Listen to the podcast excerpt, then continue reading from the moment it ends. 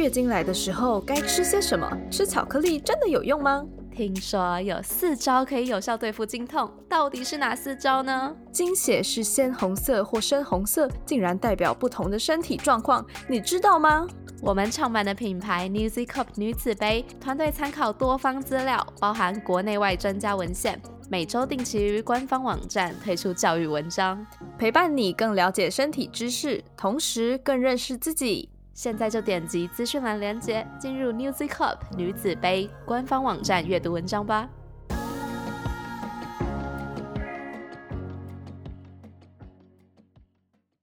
整只就把它当成一个非常好吃的果汁棒或者是冰棒去狂舔它，这样也不是狂舔，就是温柔的、有技术的舔。哎，我跟你说哦，昨晚在床上的时候啊，你小声一点啦！不管啦，我要 shout out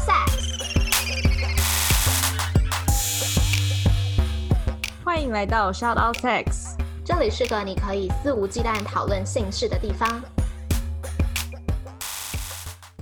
第二篇是身体健康万事如意篇，毕竟做爱最重要的就是安全措施了，有健康的身体才能尽情的玩乐。关于避孕，事前药副作用有哪些呢？会不会影响性欲甚至性生活？要先看医生开处方药吗？事前药的话，其实避孕药分两种，事前一种事后。事后的确很伤身，就是尽量不要吃事后。那事前的话，可能大家听到避孕药都觉得很可怕。那其实可怕的是事后，事前倒还好。事前这个东西它是由两种荷尔蒙构成的，一个是雌激素，一个是黄体素。有好几种吃法，一种是二十一天停七天。那为什么要这样吃？是二十一天不会有月经，那七天就是让你来月经的，所以就停用。然后有是呃二十一加七的，一样二十一天有效的药，但是七天药是没有效，是帮助你就是不要忘记吃的，反正都会让你月经来潮。所以事前药可以调经，是因为让你二十一天没有月经，然后七天有月经，它是可以控制你的经期时间的。那还有达到。避孕的效果，那副作用的话比较常见，其实药物蛮多共通的，像是头晕啊，或者是呕吐、恶心这些东西都可能会出现。如果你第一次吃的时候。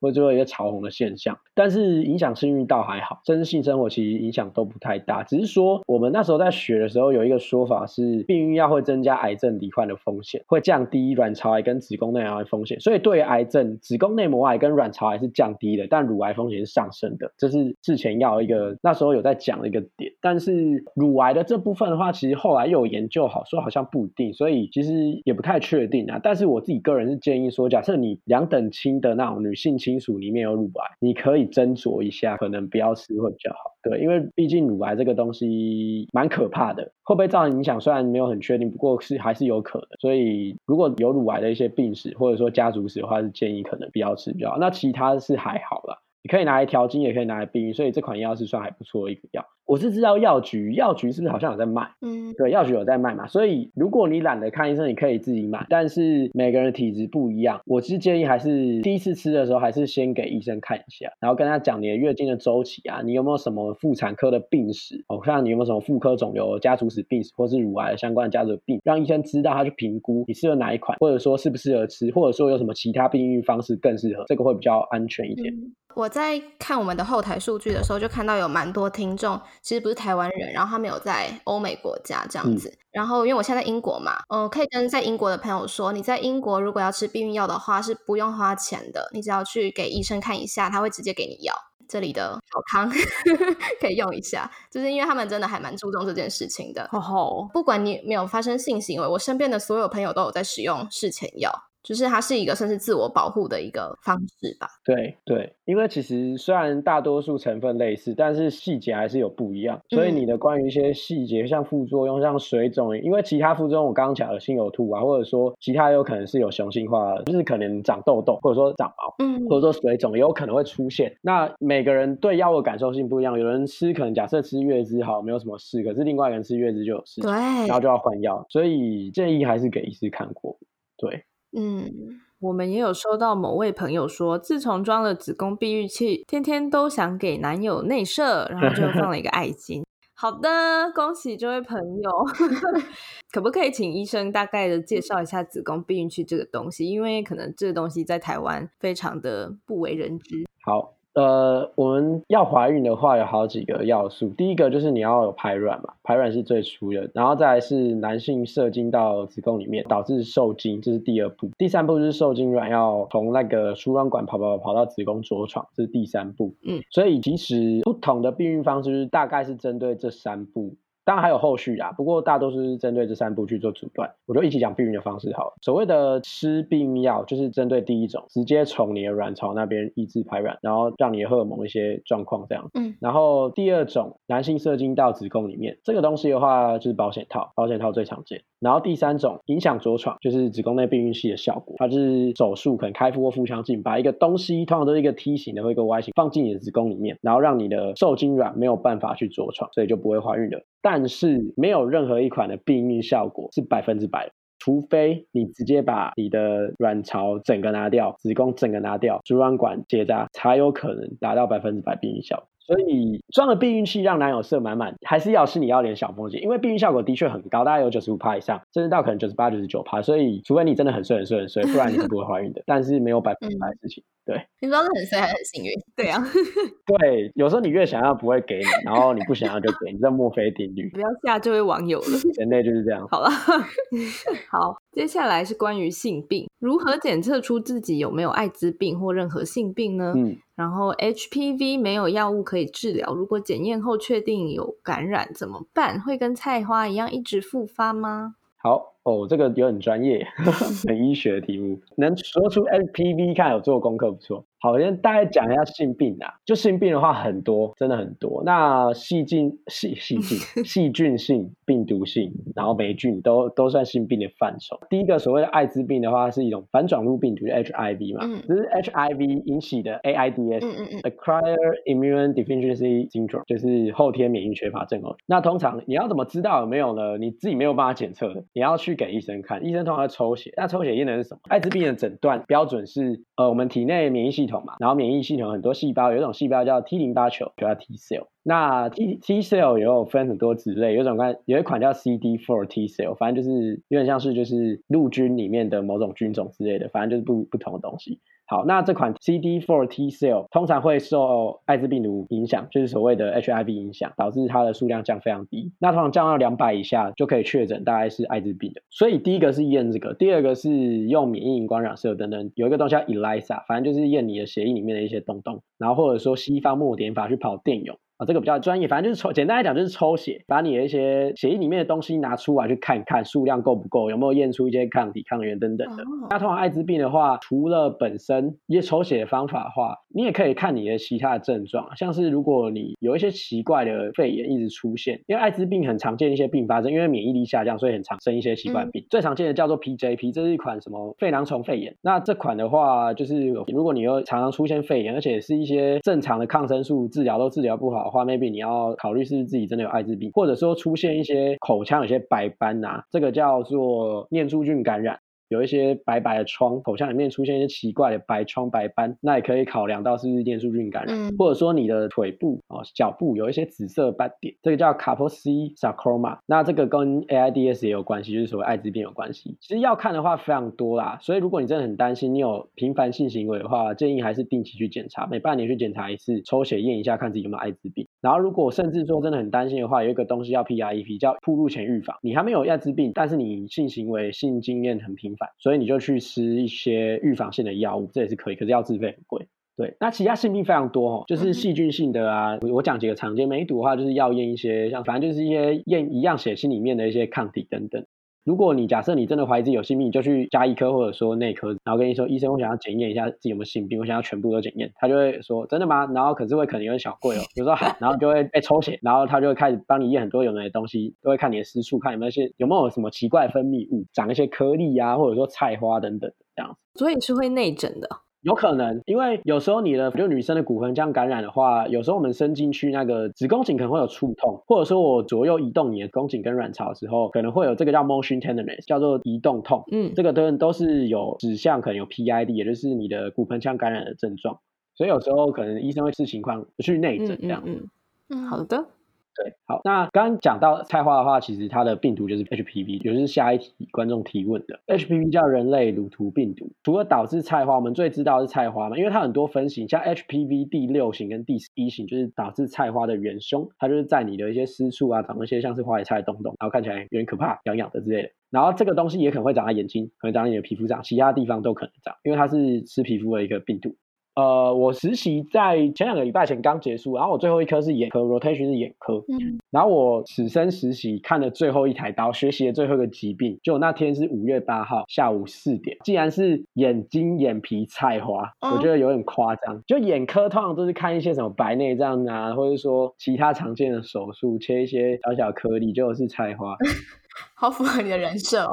一定是因为你开设了这个粉砖，它才这样子。体质吸引到了，对，所以会长在眼睛啊、四处都可能会长，所以就很可怕。所以像有人说什么大众浴室的共用毛巾那种东西，的确有可能会有可能会有危险。呃，病毒有些病毒的确会潜伏，HPV 是有可能会潜伏的，所以你把它切掉之后呢，它还是可能会长出来。我是建议，就是大家可以去打 HPV 的疫苗，男生也可以打，除了女生打之外，男生也要打。虽然很贵啊，但是如果你真的在常常做爱之类的话，还是打一下，对女生是一个保护。这样，你用你的人生换算下来，它不贵的，大家没错没错没错，是的。好，我会去的。因为 HPV 第六跟第十一是菜花，但是第十六跟第十八是子宫颈癌。各位，子宫颈癌是蛮可怕的疾病，晚期甚至要切掉整个子宫，或是要化疗、放疗之类的，很可怕。嗯，所以你刚说的那个疫苗是子宫颈癌疫苗吗？它有好几架的，那有那种最高好像四架几九架还几架，我有点忘，反正就是有一很高价，好像九架吧。它是可以 cover 几乎所有很多型的，所以基本上就是可以 cover 到，可以 cover 到菜花跟子宫颈。哦，了解。我要补充就是，呃，我有测过 HIV。对。我在跟每一任要决定要长期交往的对象在一起之前，我会希望我们两个都一起做这件事情。对啊，就不是哎，我不是我怀疑你，是我我跟你一起去做吧，我们一起给彼此一点信任，这样子非常好，非常好。而且台湾测这不用钱啊，就测一下嘛，不用钱哦，不用钱，不用钱，而且还匿名哦，匿名测。对，匿名测。啊，有个朋友说未成年就不能性爱吗？嗯，我们这边是说就是不要管法律，因为我们今天请来的是医生，不是就是警察或者是法官。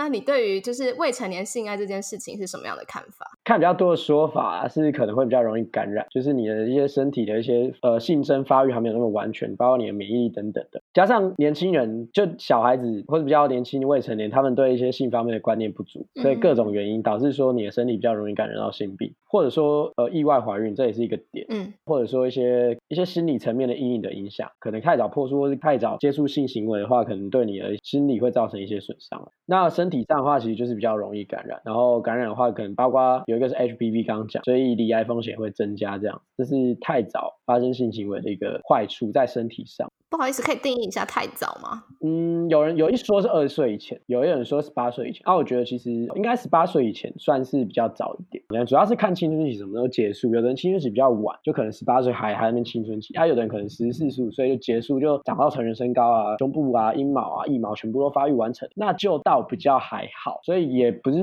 很定性说哪一个年纪，不过大多数可能十六到十八岁之后会比较好。对。好，然后我们有另外一位朋友是说，嗯，他第一次尝试在月经期间无套，结果自己阴道发炎。很好奇为什么有些女生就不会有这样的现象？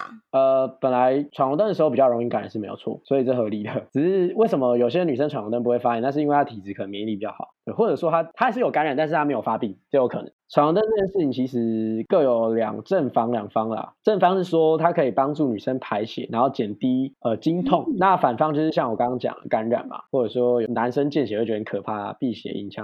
这件事情对我来说不是没有好没有坏，就是看你用什么角度看它。对，不过不管怎么样，如果你真的要闯红灯的话，还是要做好防护措施，保险套，然后可能垫个毛巾，准备一下，然后心理准备可能会有一些血出来，不过不会不至于血崩啦。大家会觉得说，哎，是不是插进去月经就会血崩？因为我自己有闯红灯过，所以我自己知道是还好，就是多少会有一点血，所以准备个毛巾，然后戴好保险套。那可能要心理准备是女生可能会比较容易感染。嗯，我自己好像还蛮常闯红灯的。然后我就会，我有发现，好像是就是做完之后月经就会停嘞，不知道为什么，就可能平常是六天，然后可能如果中间有闯红灯的话，可能四天就会结束。哦，对，因为它会帮助你排血是是没错的，是会帮助你排血。对，就是让你的血比较容易排出来，所以你的月经可能会提早结束，或者说你的心痛经痛不会那么痛。而且有人说月经来的时候会比较容易想要，对啊。所以如果真的想要是可以做，就是要注意防护措施，不要感染这样就好。就疏通了那条管道是吗？因为同一条道啊。对对对对对对对对。好，我们终于要进入第三篇了，也就是两厢情愿做爱篇。首先呢，是一些比较不分性别的提问：做爱多久算久？或者是我完全不想有性行为是正常的吗？火车便当有没有 什么技巧？那我来回答第一题：做爱多久算久？嗯，其实没有什么规定啊，医学上没有什么定义，只有定义早泄，但没有定义很做爱很久。通常都是说，如果你做爱太久，双方都觉得很困扰，才是可能会有一些医学上问，可以考虑就医。但通常大部分人。我不是说我现在女伴很多，是我的 交手过的对象还不少。大部分人我统计清起来，他们喜欢大概是十五分钟到三十分钟，这个时间算是比较刚好。就女生差不多，然后太久的话，女生可能会干掉，会不舒服，太累之类的。不要太快，不要什么五分钟、三分钟之内，这样女生好像没有爽到就结束。啊，有的女生可能五分钟爽，那就没有关系。啊，也不要太久，这样子大概十五分钟到三十分钟，或者三十分钟到一小时就差不多。因为我像我刚开始做的时候，我都很久，最夸张可以做到两个小时，然后女生就受不了。对我我也会很想要爽一巴掌，就是。Stop it！真的，这个这个真的太久。后来我就学会控制时间，我现在是可以控制时间，就是我可以控制我要多久。虽然没有办法很精准，但大概可以就是抓那个女生想要的时间，这样。这是男生需要练习的东西，对。第二个是完全不会有性行为正常吗？好，那呃性欲过低的话，所谓的性冷感就是不想做爱的话，其实性冷感的话，呃有些人是一些心理方面的问题，或者是你对性方面有阴影，或者说宗教或者说教育方面，然后通常都是寻求心理治疗。那另外一个部分的话，就是一些像是年纪跟荷呃更年期的关系让性激素降低，这个算正常的啦，就是你的性欲比较低落。那你你也可以吃一些荷尔蒙补充一些荷尔蒙。那另外可能是一些身体的疾病或药物，像是一些慢性病哦，可能会影响你的体。或者说一些内分泌的肿瘤，像脑下垂腺或者性腺肿瘤，可以会影响荷尔蒙的分泌的这些东西，都会让你的性欲改变。那如果假设你以前从小到大性欲都不高，就本来就很低，那是没也没有什么啦，没没什么关系。那你本来天生就是那荷尔蒙可能分比较少，或者说你本来就对性爱没有那么渴求，那也没什么不好这样子，所以没关系。无性恋也是一种性倾向，所以这是可以接受它的，对。然后第三个火车便当这个东西哈，这是一个体位，解释一下，就是男生应该说攻方，不要说男生不一定对，同志也可以做。攻方把受方举起来，然后受方呢就很像无尾熊抱树的姿势，对，而且是受方的两只腿都是离地的，所以整个重心是靠攻方的身体在撑。那这个技巧在哪？有些人说哦，是不是人家很胖啊，或者说我太没力气是举不起来？极端啊，就是人家如果对方真的超胖，或者说你自己真的超没有力气，那是有可能。不过大部分正常人的身高或体重范围，即便两个人体呃身高有点差距，或者说体重有点差距，那其实还是举得起来。它重点在于让双方的重心成一直线，也就是说，呃，攻方把受方举起来的时候，受方不要怕掉下去，所以一直把身体往后仰，这是错的。你要贴紧攻方，就是环抱着它，紧抱着它，让你们的重心是成一直线的。这样子的话，就比较容易举得起来，不会有危险。我常常觉得手很酸呢。你是受方吗？我是我是受方，然后我就会扒着对方嘛。对，这是我错了吗？也不是你错，就是可太紧张了，所以你肌肉比较紧绷用力，所以才会酸。好好好，好，那然后我们进入生理男友问的一些问题。有以下：戴套会软掉要怎么办？嗯，口交的时候男生到底哪里最敏感？我还没有性爱经验，但我男友该玩的都玩了，请问我该怎么取悦男友呢？再来，男生会觉得女生私处没除毛很丑吗？然后还有，男生帮女生舔的时候都在想什么？最后一题，最后一题，最后一题，为什么每次前戏做足，女友不是干的，但插入的时候她就是觉得很痛？第一个代号软掉的话，我不知道是这位提问者他在床上的时候就是从头到尾都是软的，还是前戏弄硬了之后，然后代号当下软掉？那就再把它弄硬，就这样。就你就是可能 CD 太久，就是间隔太久，你前面前期搞太久，结果你自己软掉，那就再弄硬啊。啊，如果你真害怕的话，你就把套套先拆着，然后手拿着这样，然后叫就是伴侣就是帮你吹，然后一硬的话马上戴上，这样就比较好，这样就 OK 这样。然后第二个部分的话，口交哪里最敏感的？其实每个男生感受不一样。如果我自己性经验还算蛮丰富的，然后遇过很多女生，有的会，有的不太会口交，会发现那种经验比较丰富的女生，她们会从别的地方开始舔起，就是先从蛋蛋阴囊，或者说先从肚子，先从身体开慢慢舔下来，舔到阴囊，再舔到阴茎这样。所以有些人女生会攻蛋蛋，蛋蛋有的女生会蛮爽的。啊，我自己是不要压她，基本上舔她我也会蛮爽。我开始要讲一些 detail 的东西，觉得有点害羞。我有觉得，就是你开始语速变快。我要那个当做正常哦。被舔蛋蛋的时候就很爽，对。被舔阴呃鸡鸡的部分的话，我自己是觉得冠状沟，冠状沟就是龟头跟阴茎体相接的地方，就去摩擦那边还不错。然后有的人是觉得被舔马眼，就是龟头口还蛮爽，就每个人感受不一样。通常都是龟头本体或龟头附近这样。哎，那阴茎本体会有感觉吗？会有感觉，是有感觉的，还是会有感觉，所以也是可以供阴茎本体，就是你整只就把它当成一个非常好吃的棒棒糖，对，果汁棒或者是冰棒去狂舔它，这样也不是狂舔，就是温柔的、有技术的舔，然后就对会很舒服，嗯，对。再来是没有性爱经验，但男友该玩都玩完的。那我不知道你这个观众所谓该玩的都玩完的是玩了哪些？我猜测是没有性爱经验就没有进去，所以可能可以玩就口交啊，外面外阴部的一些指交哦，外阴部的一些摩擦没有伸进去之类的。但我不知道你有没有试过 BDSM，这可以试试看，或调教，或主奴，或是 DS，就是一些关于调教方面的东西可以去玩看。因为调教除了身体上的一些接触、基本的前戏之外，还有一些是打的、招痒、言语羞辱、精神。上、心理上的，或者是性欲，或者拘束的这些东西，有时候都会间接引发你的性欲，然后或者让男友也跟着兴奋。所以，如果你们没有玩过 BDSM，可以去玩玩看。不过要玩之前，你们要查一些功课，因为这个不是一个随便的事情，就是你没有玩好会受伤，而且双方可能都会对这个有阴影。这一题虽然医生回答的很认真，但我想要补充就是，你不要来这里问，你要去问你男友啊。对，对啊，你要跟你男友讨论，问他怎么样才可以被取悦。对。好了，进行下一题。吃触没除毛很丑的部分，男生看到我自己是还好哎，不会因为这样丧失兴致。是我觉得我对我而言啊，阴唇本体要还是要剃一下。就是有看有些女生阴唇上面都是毛，有点我自己是不太喜欢这样。可以有有毛，通常留毛都是留在可能阴部，就是你的外阴部上面有一区会有毛。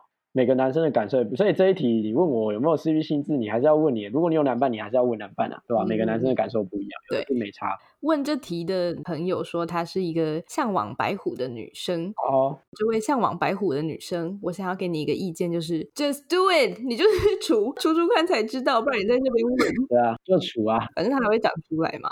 男生帮女生舔的时候在想，我也超好奇的。如果假设我是非常投入这个性爱，就是有点太忘我的时候，我就是没有想什么，就是非常的忘我，狂舔他这样子，然后看他很爽，然后我很爽。不过大多数不会那么忘我，因为太忘我的时候会发生一些就是憾事，只就是太激烈会弄痛女生之类的。啊，大多数我有保有理智的时候，我会想说，哎，这样舔女生会不会爽啊？通常都是看她反应，然后想她这个点会爽吗？这样舔力道 OK 吗？然后看她渐渐这样慢慢调，是不是可以加一点可能吸吮，或者说稍微牙齿的小刮磨，这样试试看。他感受度怎么样？有点像是在帮病人动手术吧。然后或者说有时候刚舔的时候就想说，哎，这个味道是咸咸的、苦苦的。哎，有的是甜的，不知道什么甘甜，就是没有味道，可是会有一种甘甜感，觉得像在喝甘甜的清泉水。真的，大部分的话都是有一点咸味，就有点像汗那种咸咸味的咸咸的感觉这样。通常我我自己的话是想说，它会不会爽啊？然后前戏做足，女友不是干的，为什么插入还是很痛？这个我也遇过，有一些经验，就是我自己跟女伴的时候，就不同的女伴刚插入的时候，他们会觉得痛，可能是因为比较粗的关系，男生的阴茎比较粗，然后女生可能刚开始没有办法那么适应，所以她就会觉得痛，即便它是湿的，所以就要沟通啦，就是可能看慢一点，温柔的插或者角度调整一下。或者说在做的时候不要太快太激烈，因为像我自己的这样讲又有点害羞，我自己的本就比较粗。之前跟呃某个女伴的时候，她就说呃是蛮爽，可是加快速度的时候会痛，所以我就知道说哦不，我们之间是不能不适合太激烈那种，我就是温柔一点那种缓慢的舒服，然后带有感情那种。方法插入会比较好，所以就是要沟通一下。嗯嗯嗯，好的。再来是生理女性的提问，在描述问题之前，我想要先再一次的告诉女性朋友们，就是我们真的收到很多问题是关于做爱不舒服啊、没感觉等等这种类似的问题，所以这不是少数人才有的问题，不要觉得自己很奇怪。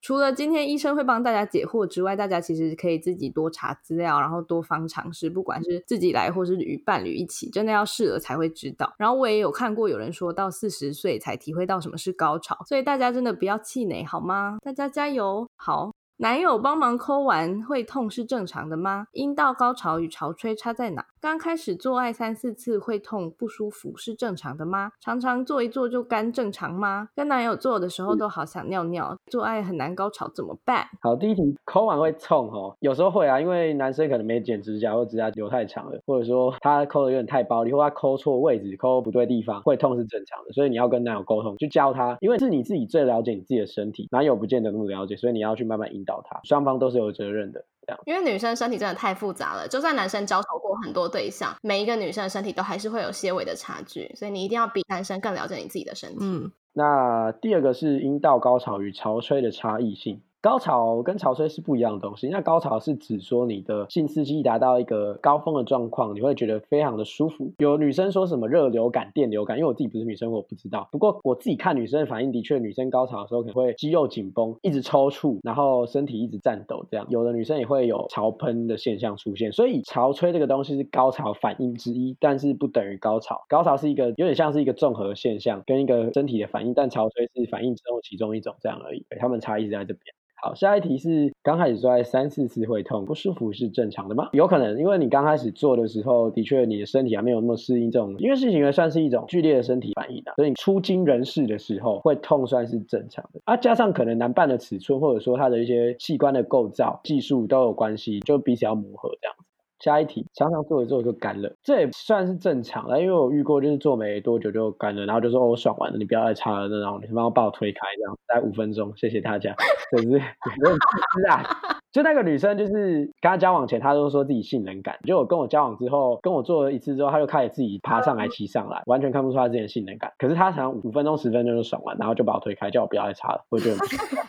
所以有些人的确比较容易易干体质、易爽体质。如果真的干了，然后湿不了，然后女生还是愿意继续做的话，那你可以用润滑液。对，好的。好，跟男友做的时候都有想尿尿感觉是正常嘛？这也算是正常。有尿的感觉可能是有潮吹的前兆，可能要真的要喷出来了啊。如果男友可以接受的话，喜欢看你喷，那你就喷吧。床单要记得洗干净就对了。真的吗？所以不是尿哦。呃，如果你坐在前面有把尿尿干净，有可能是但是尿啊。可是有时候尿尿尿过还是会喷了一点出来，那个算是一种潮吹的前兆之一，这样。好，再来是做爱很难高潮，这个有点不一样，是讲高潮。高潮这件事情哦，要天时地利人和，环境要舒服，然后你的身体状况是适合的，就不要太累。然后包括你的男伴的一些技巧，跟你们之间的一些关系的契合、性气的契合度啊，还有一些情欲的流动等等，这些东东西都有关系。所以高潮的确不容易。坦白说，很多女生一辈子可能都没有高潮过，所以没有高潮不用担心，你就放开自己，就是顺其自然就好了，不要强求。嗯，所以如果都没有高潮过也是正常的，是吗？坦白说，算是啊，就可能你这一辈子都没有 touch 到那个点，或是没有过这个经验而已，这也没有关系，对吧？好，关于内射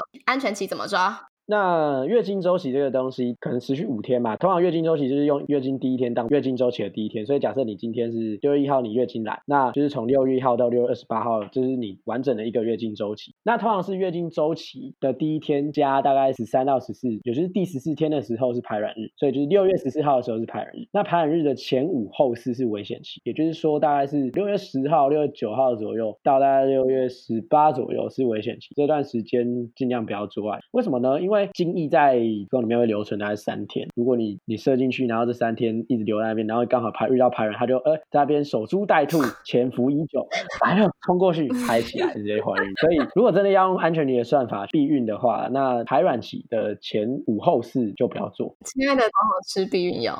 对，真的吃避孕药好还是比较好，因为有时候你是在安全期里面内射，搞不好还是会怀孕。人就是那么玄妙，该是你的就是你的，你要变成一个爸爸妈妈就是命中注定的。对 我提供。一个小 paper，就是现在其实很多那种 A P P 是帮女生记录经期的。是的，你只要准确的记录你来的那一天，然后总长多少天，它就会帮你算出安全期。所以如果数学不好的话，就可以去下载 A P P。像我，对 A P P，我之前有性伴侣的时候，我也会帮他，我帮他下载，我帮他算，他自己来算，我帮他算。没事，等下，等下，等下，等下，亲爱的女生们，拜托自己做这件事情，就是你不要对对，你的肚子不要把丢给任何人，丢给男生。对，真的真的，这是不好的。只是我因为人比较好，所以我就帮他做，比较体贴这样子。对，好，我们真的真的真的要到最后最后了。肛交会痛吗？要怎么做才不会痛？如果男方没有多余的抚摸或用手刺激，肛交对女生是完全不会有舒服的感觉，是吗？其实肛交有涉猎不深，但我大概回答一下，就是据我闺蜜或者说我女伴之前的经历啊，他们是有的人会说会痛，那不会痛的话，就是你要慢慢来，就是慢慢扩张，因为直肠肛门本来本来就是一个比较窄的地方，那你阴茎如果很粗进去的话，一定会痛啊，所以要用润滑液，润滑液是必须的，包括我们自己用手指肛门指诊都要用润滑液，更何况阴茎，然后慢慢的进去，不要一下就产生，它一定会痛爆，慢慢让它扩张，让那个直肠的肉壁适应阴茎的大小，嗯。这样就比较可以减缓痛感这样。然后，如果男生没有用多余抚摸或手刺激，这肛交对女生完全不会有舒服的感觉。其实不一定啊，因为有女生就喜欢暴力啊，有女生就喜欢那种粗暴型的，她直接这样插进去搞爆比较爽。但是很多时候就是让女生放松一点，插入会比较容易。所以所谓的多余跟抚摸跟用手刺激的话，就是让女生比较放松，有时候会比较顺利是没有错的。但是不保证说不这么做就一定会不舒服或痛，有时候你不这么做直接进去还是 OK 的。对，嗯嗯嗯，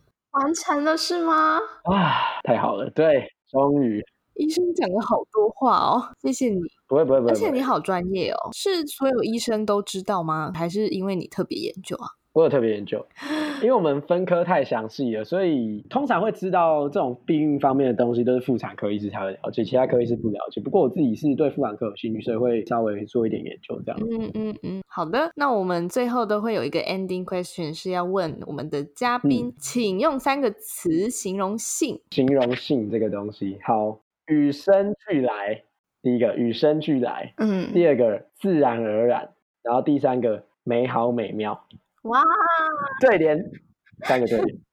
与生俱来是性欲，本来就是人类会有的一个东西，它是一生理欲望一种。虽然说类比到吃喝什么的有点太夸张，不过很多人都会去避谈它，其实不应该，应该好好正视它，用健康的态度去面对它。那自然而然的话，其实意思是一样，可是比较强调是说，你不知道什么时候会有出现，它就是有时候就无法预测，可能会会受一点刺激，它就自然而然出现，然后就接受它，然后用适当的方式解决，可能自己解决，或者说找知情同意的伴侣和你一起解决，这都是 OK 的，就不要局限说我一定要有男女朋友，这是我观念啊，因为我觉得就是性伴侣对我来说是很合理、很正常、可以接受一件事情。然后第三个是美好美妙，性爱这个东西，如果你用的方法对，然后找对象对的话，其实是一件很美妙的事情，可以帮助你消除压力啊，然后可以解决你的烦恼，然后让你觉得你的人生更丰满，或者你的生活充满一些刺激、娱乐、多彩多姿这样，所以对你的人生算是有正向影响。是的，这是三句话总结：与生俱来，自然而然，美好美妙。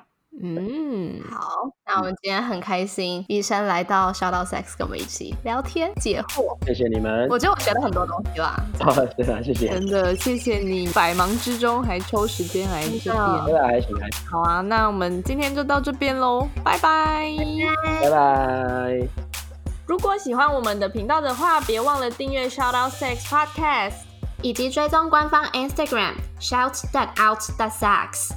如果你对于本集内容有其他想法的话，快留言告诉我们哦，让我们再为你开一集。就这样，刷，刷，你的赞。